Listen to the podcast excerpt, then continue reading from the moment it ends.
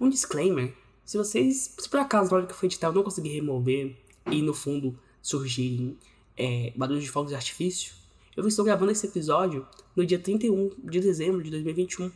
Então o pessoal já, tá, já começou a soltar alguns fogos aqui. Então pode ser que vaze algum barulho de fogos em algum momento, mas, gente, né? Vamos lá. Acontece.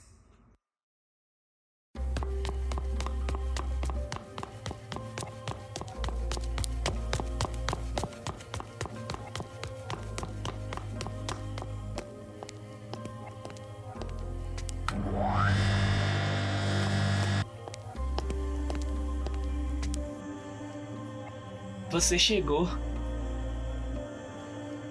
Bem-vindo ao Julius Verso.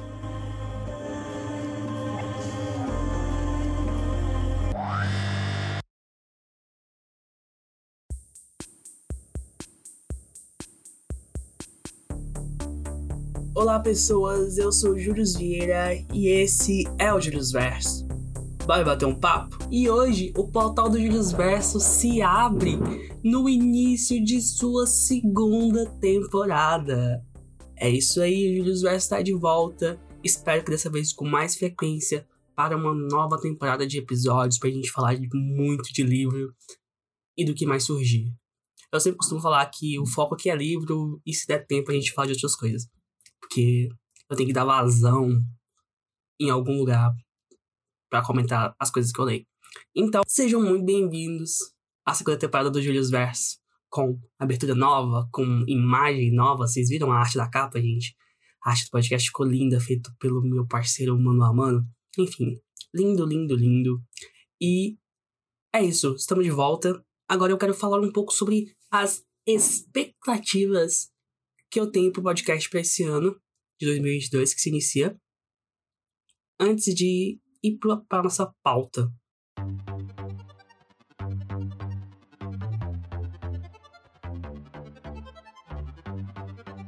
Primeiro, quais as minhas expectativas? Vamos lá. A expectativa, como eu já falei antes, é que o podcast tenha mais frequência. Não vou dar uma frequência fixa, porque esse podcast ainda é um hobby e se eu colocar algo muito cravado certinho, eu vou surtar e não vou conseguir fazer ele. Então, ainda deixo a meta aberta, mas a meta é dobrar a meta. e trazer muito mais convidados para falar comigo sobre os livros e coisas do tipo. Porque na última temporada, no ano passado, eu gravei apenas com um convidado, que foi a Fernanda Castro, foi um episódio incrível. E eu gostei muito da dinâmica, então eu pretendo trazer aí mais pessoas para gravar. O quadro que antes eu chamava de Chronicast, onde eu devaneava e tudo mais, ele vai morrer, mas esse tipo de conteúdo vai continuar. Só que ele vai virar episódios regulares. Eu não vou fazer tanto essa divisão de, meu Deus, podcast, meu Deus, episódio regular. Eu acho que não faz sentido, não, tava gostando muito dessa divisão. Mas é isso, não tem muito segredo. O, o formato continua bem parecido. Eu aqui falando potoca.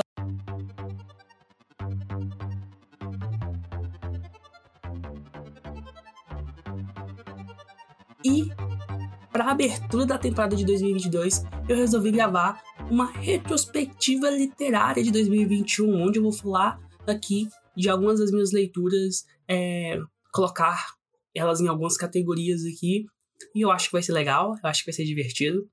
É, essas perguntas que eu vou responder aqui, elas são originalmente da tag 50%, que alguns bookstagrams, book youtubers e pessoas que falam de livros normalmente fazem no meio do ano. Só que como eu queria fazer alguma coisa do ano geral, eu dei uma adaptadinha pra abranger o ano todo e não somente seis meses. Acho que antes de começar a tag em si, eu vou abrir aqui o meu Scooby. Inclusive, se você não me segue no Scooby, que é aquela rede literária maravilhosa, onde as pessoas registram suas leituras e tudo mais, me segue lá, eu vou deixar link na descrição do podcast. E vou falar de algumas estatísticas que o Scooby me deu das minhas leituras. Nesse ano de 2021, eu li 29 livros, um total de 8.054 páginas, que dão uma média de 22 páginas por dia.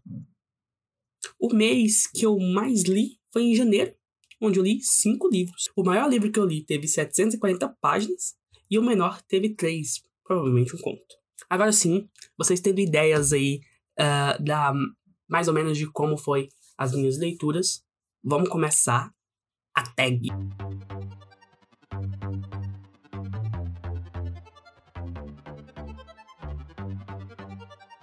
Na tag, a tag dá algumas perguntas e eu respondo com livros que eu li em 2021. Mas vamos lá então. Primeira categoria: um livro que te fez chorar.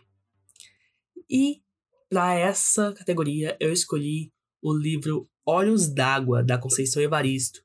Foi um dos primeiros livros que eu li em 2021, que é um livro muito poético, mas muito seco, muito cru, onde a Conceição Evaristo vai falar muito de vivência de mulheres e de mulheres negras, mulheres periféricas, pobres, em situações assim muito muito cruas, muito, sabe? É um, não é um livro fácil, é, é um livro tenso, mas também é um livro muito bonito, né? É um livro de contos. E então é, eu escolhi esse livro porque foi um livro que me pegou bastante.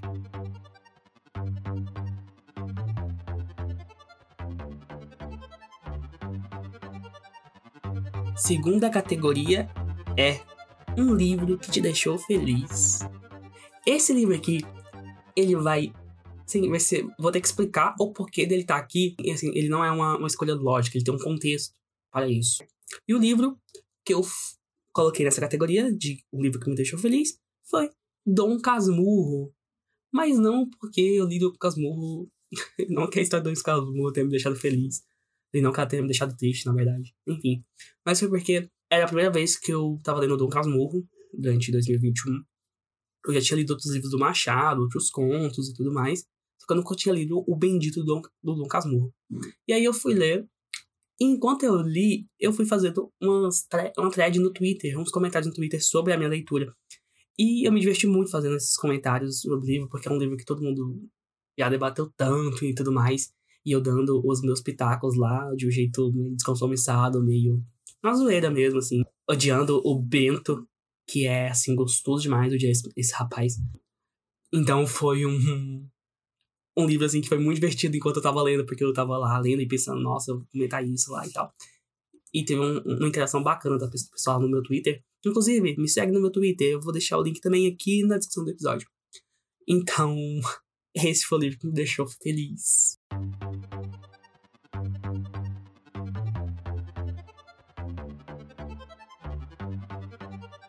Terceira categoria: livro mais diferente que você leu em 2021.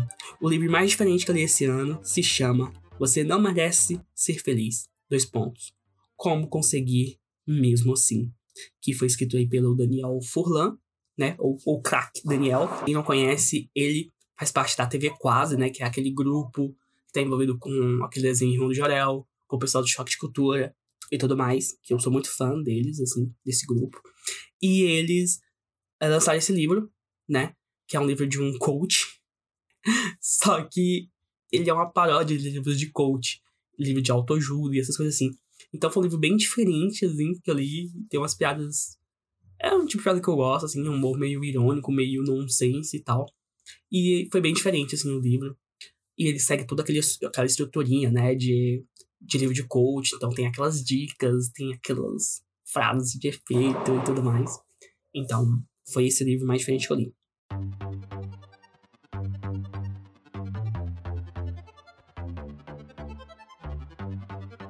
Próxima categoria: o livro mais bonito que você comprou ou ganhou esse ano. Eu resolvi colocar o livro que eu ganhei, já bem nessa reta final do ano. Eu ganhei do meu irmão Daniel. Então, Daniel, se você tá ouvindo, um coraçãozinho para você e um beijo na bochecha. É o livro O Alto da Maga Josefa, da Paola Siviero. Esse livro eu tô acompanhando coisas sobre ele há muito tempo. Sabe, acho que tem uns dois anos que eu. Dois anos, não sei. Mais de um ano, com certeza. Que eu ouço falar desse livro.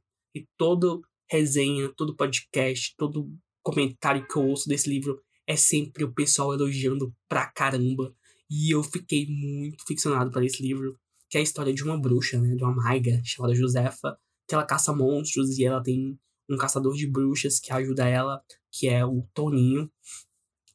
Só que a história se passa toda no Nordeste brasileiro. Então, as criaturas mágicas que eles vão caçando, elas são adaptadas ao contexto nordestino. E esse livro, é, primeiramente, ele saiu de forma independente, ou por uma editora mais independente, assim. Saiu só em e-book. E esse ano, ele saiu pela Gutenberg, que é uma editora maior. E a capa nova tá muito linda, num estilo meio é, cordel, sabe? De capa, assim. Eu acho ela maravilhosa essa capa, então ele vai entrar nesta categoria de capa mais bonita de livro que eu comprei ou ganhei.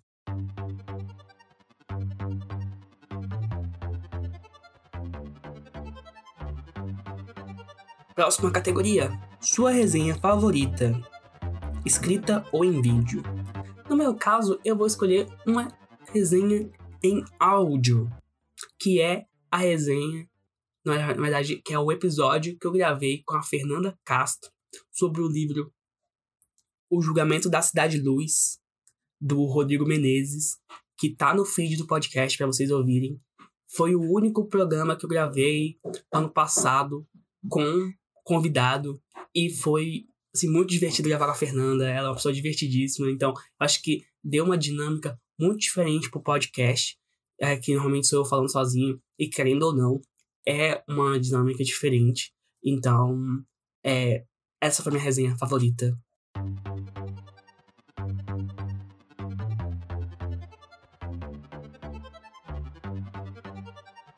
Próxima categoria: Livro que mudaria o final. E este livro que eu mudaria o final é o livro Caminho Longo do Vinícius Fernandes. Por que, que eu mudaria o final desse livro? Porque hum, é um livro de drama sobre o Bruno, que é um rapaz LGBT, e ele tá passando tentando a morte do irmão, e acontecem muitas coisas na vida dele, desavenças amorosas, carreira, trabalho, enfim, tudo isso. E é um livro bem dramático, bem pesado, é tragédia atrás de tragédia. E o livro, apesar de ele terminar numa nota um pouco mais positiva, ele termina numa nota muito agridoce, sabe? Ele termina agridoce. E eu queria que o livro terminasse um pouco menos agridoce. Eu acho que eu precisava disso. Acho que o Bruno precisava disso. Então, se fosse eu escrevendo, eu daria. eu passaria um pouco mais de mel na boca do, do leitor, assim. E daria um final mais soft, né? É, por isso, não que o final seja ruim, de longe. Não, não é. É, mas eu mudaria esse detalhe, assim, eu tentaria deixar na nota um pouco melhor, porque eu, eu senti que quando eu terminei o livro, eu, eu, eu fiquei precisando disso, sabe? Senhor Vinícius Fernandes. Eu fiquei precisando disso. Então, se fosse eu, eu mudava mesmo. E vamos de fanfic.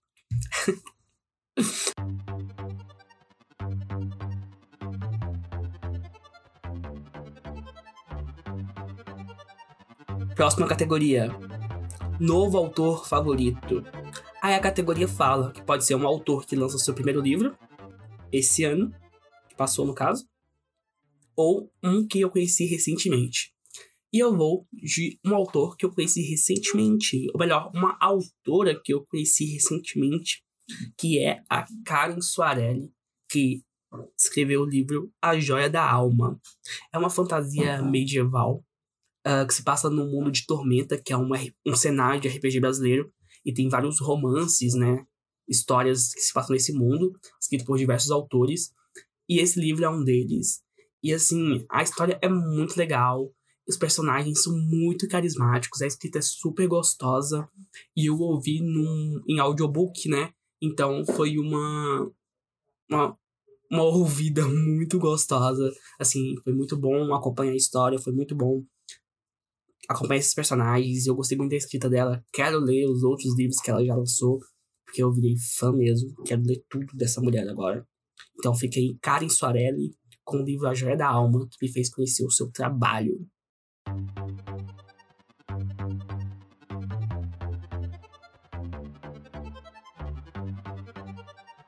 Livro que mais te surpreendeu esse ano. E, assim como o da Karen. Esse livro também se passa nesse mundo de tormenta, né? É um dos livros também ambientados nesse, nesse mundo que dessa vez foi escrito por um autor que eu já conhecia, que eu já tenho intimidade, que eu já li livros dele, que é o, o livro A Flecha de Fogo, do Leonel Caldela. é um calhamaço, mas eu ouvi ele em audiobook também, então facilitou um pouco a minha vida, mas foram 20 e tantas horas, eu acho, ou mais, 31 horas, não lembro. Eu lembro que era mais, era quase 30 horas de audiobook.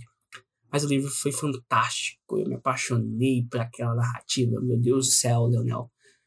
Ele é uma narrativa que pega um personagem inserido dentro de uma cultura dita padrão e joga em uma comunidade que tem uma, uma cultura totalmente diferente e força esse personagem a compreender essa cultura que é vista de uma forma negativa, e o livro vai desenrolando e tem uma profecia, gente, que quando ela se revela, você fica, meu Deus do céu. Foi um livro intenso. Foi um livro intenso.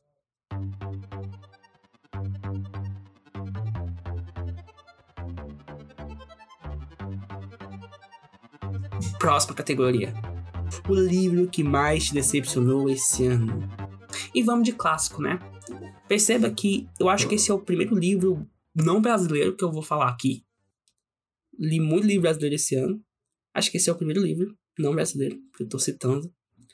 E é um clássico, que foi O Morro dos Ventos Uivantes, da Emily Brontë.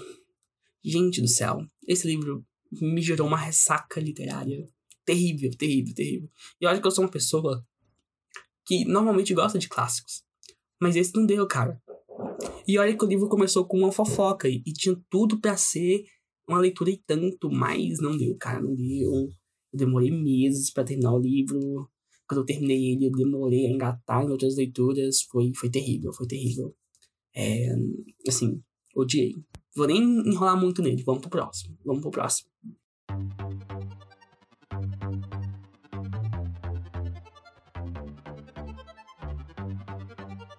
A melhor continuação que você leu em 2021? Olha, esse eu vou ultrapassar um pouco e vou fazer uma menção honrosa. O que vai levar a categoria, ele não necessariamente é uma continuação, ele tá mais para um spin-off. Porém, eu vou contar como continuação porque ele continua histórias de um mesmo universo.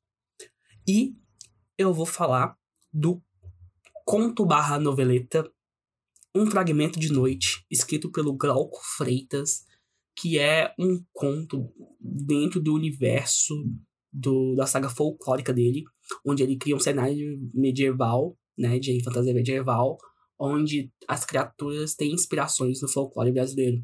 Então todos os monstros, assim, criaturas e seres, eles não são exatamente iguais às criaturas do folclore brasileiro, mas eles têm inspirações nessas criaturas.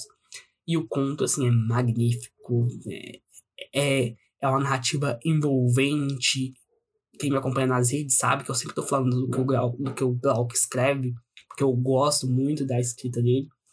E eu não poderia não citar algo que eu li dele numa lista de retrospectiva literária.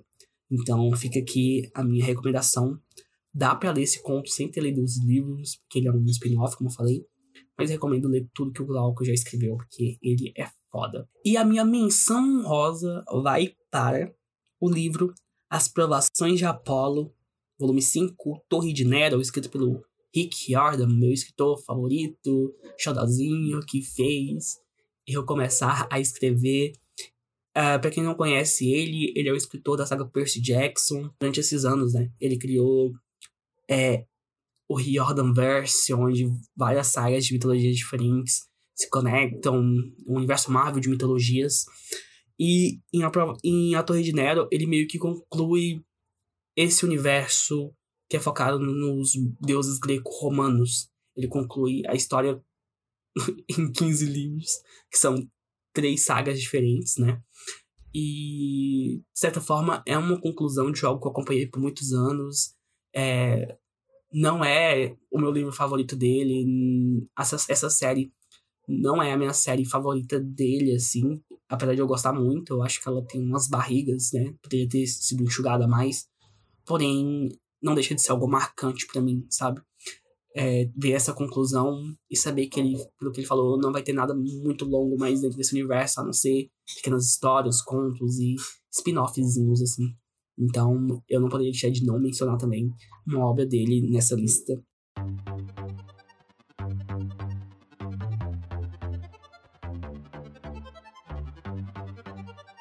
Próximo livro. Próximo livro não, próxima categoria.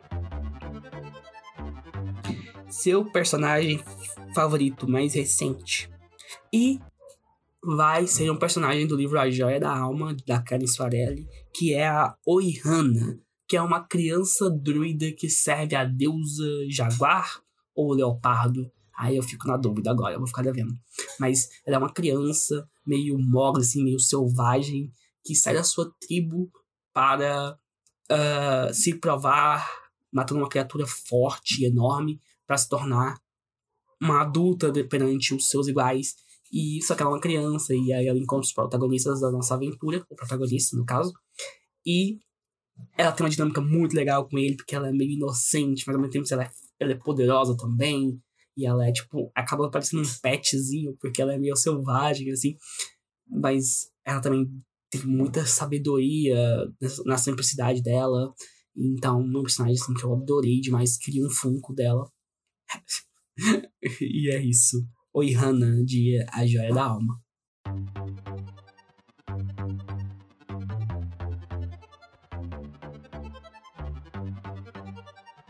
E agora estamos indo para as categorias finais. Estamos indo para as categorias de melhores livros desse ano.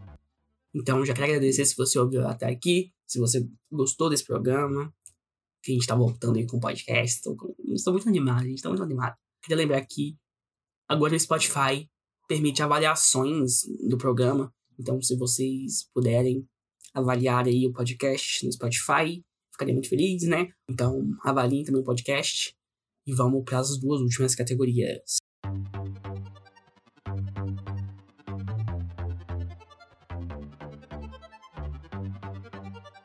melhor leitura de livro lançamento.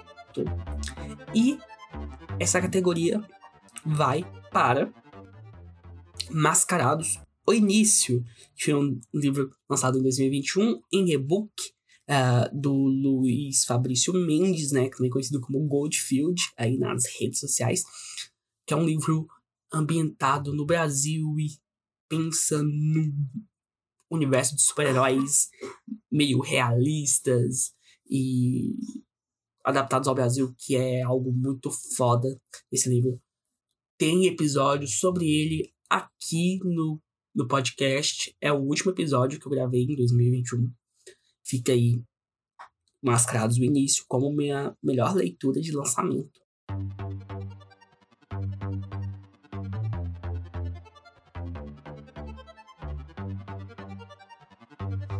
E agora, o melhor livro que eu li em 2021. Rufem os tambores.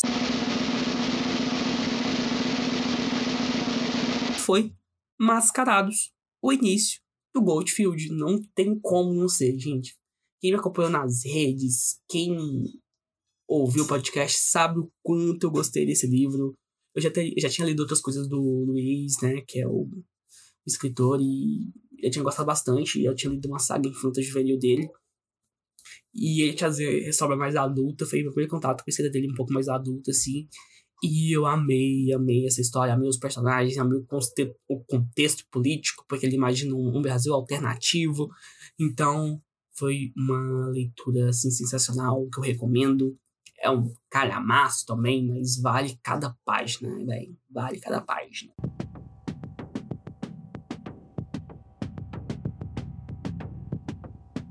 E é isso, pessoal, a, no, a minha retrospectiva literária de 2021.